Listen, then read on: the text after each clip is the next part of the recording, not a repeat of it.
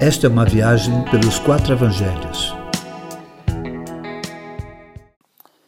A lei revista e atualizada.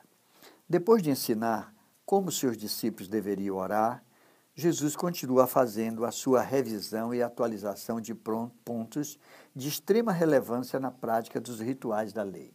Ele ensinou assim: o jejum é uma disciplina espiritual pessoal e para Deus.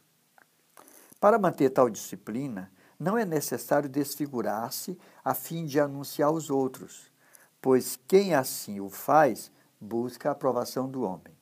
Importante é o que acontece por dentro e não por fora, pois Deus sabe se sua disposição interior é verdadeira ou não.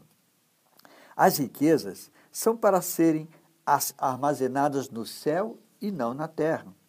Jesus deixa claro que a riqueza armazenada no céu não é dinheiro e que o dinheiro armazenado na terra atrai ladrões, invejas e disputas.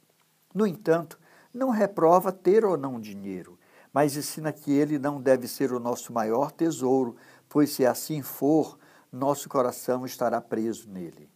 Ensina também que os olhos são candeias do corpo, porque pode ver tudo como bom ou tudo como mal. Os olhos postos no dinheiro fazem dele um Deus em sua vida, e quem é discípulo do Mestre tem apenas um só Senhor. A ansiedade não supre as suas necessidades essenciais. Apenas viva cada dia em confiança no Deus que sabe tudo, buscando o jeito de Deus de fazer as coisas, porque assim fazendo, todas as necessidades lhe serão supridas. Viva em fé a fartura ou a necessidade de cada dia. Não julgueis, pois serás julgado por erros ainda maiores que estão em ti mesmo. Quem vê os erros menores do outro é porque na sua vida tem erros muito maiores. O julgamento impõe sobre o juiz um julgamento na mesma medida.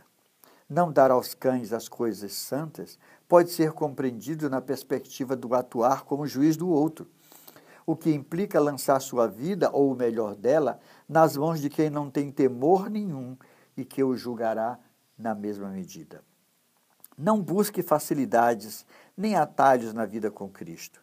Jesus nos ofereceu um caminho bastante desafiador que pode ser identificado como o caminho estreito. O largo se abre à medida que o trajeto de Jesus é abandonado. Quem percorre essa estrada estreita poderá pedir, buscar e bater, pois aprendeu a confiar em um Deus amoroso que está sempre disposto a lhe dar o melhor que ele tem, o seu espírito. Não dê ouvidos aos falsos profetas. Eles estão sempre entre nós, com demonstrações de supostos dons espirituais e milagres, mas que nada mais são do que disfarces de sua face de lobo.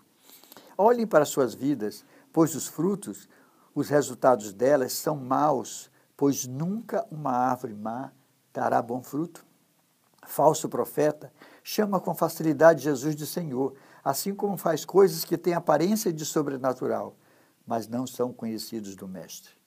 No reino de Deus, há lugar apenas para os que fazem a vontade do Pai. É desse jeito.